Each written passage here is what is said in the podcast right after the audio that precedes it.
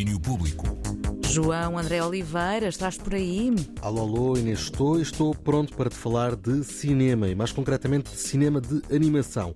Isto porque até o próximo domingo Espinho é mesmo a capital deste género cinematográfico. Começa hoje a 46ª edição do Cinanima, o Festival Internacional de Cinema de Animação que leva a Espinho mais de uma centena de filmes em competição.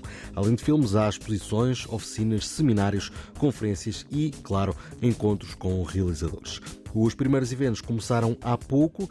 Neste primeiro dia haverá espaço para a exibição de To the Bright Side, da competição de longas metragens, e para uma outra sessão dedicada às curtas. Às nove da noite, o auditório António Gaio recebe a sessão oficial de abertura do 46º Cinanima com Sweet Spot de Paulo Patrício e Jorge Ribeiro. Noutros festivais, arrancou este sábado o Caminhos do Cinema Português, Festival de Cinema realizado em Coimbra, que segue para a sua 28ª edição.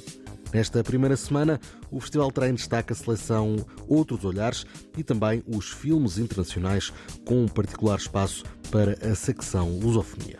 Há também a destacar a secção, a seleção Lusofonia, um, que é marcada pela ligação entre Portugal e o Brasil, uh, em homenagem aos 200 anos da independência do Brasil. Um, e que será toda composta por filmes brasileiros. João Oroso, da organização do Caminho, sobre este peso do cinema brasileiro na seleção Lusofonia, este ano então inteiramente dedicada ao Brasil, à conta da celebração do bicentenário da independência. Mais daqui a pouco, às quatro, a sessão precisamente dedicada aos filmes da Lusofonia, no Auditório Salgado Zanha. Toda a programação está em caminhos.info. O Festival Caminhos do Cinema Português segue até dia 19 com apoio da 3. E como prometido há pouco, também te trago mais música nova, os Solar Corona estão a fazer o caminho para o novo disco, Pace, e acabam de editar um novo tema. Chama-se Heavy Metal Salts.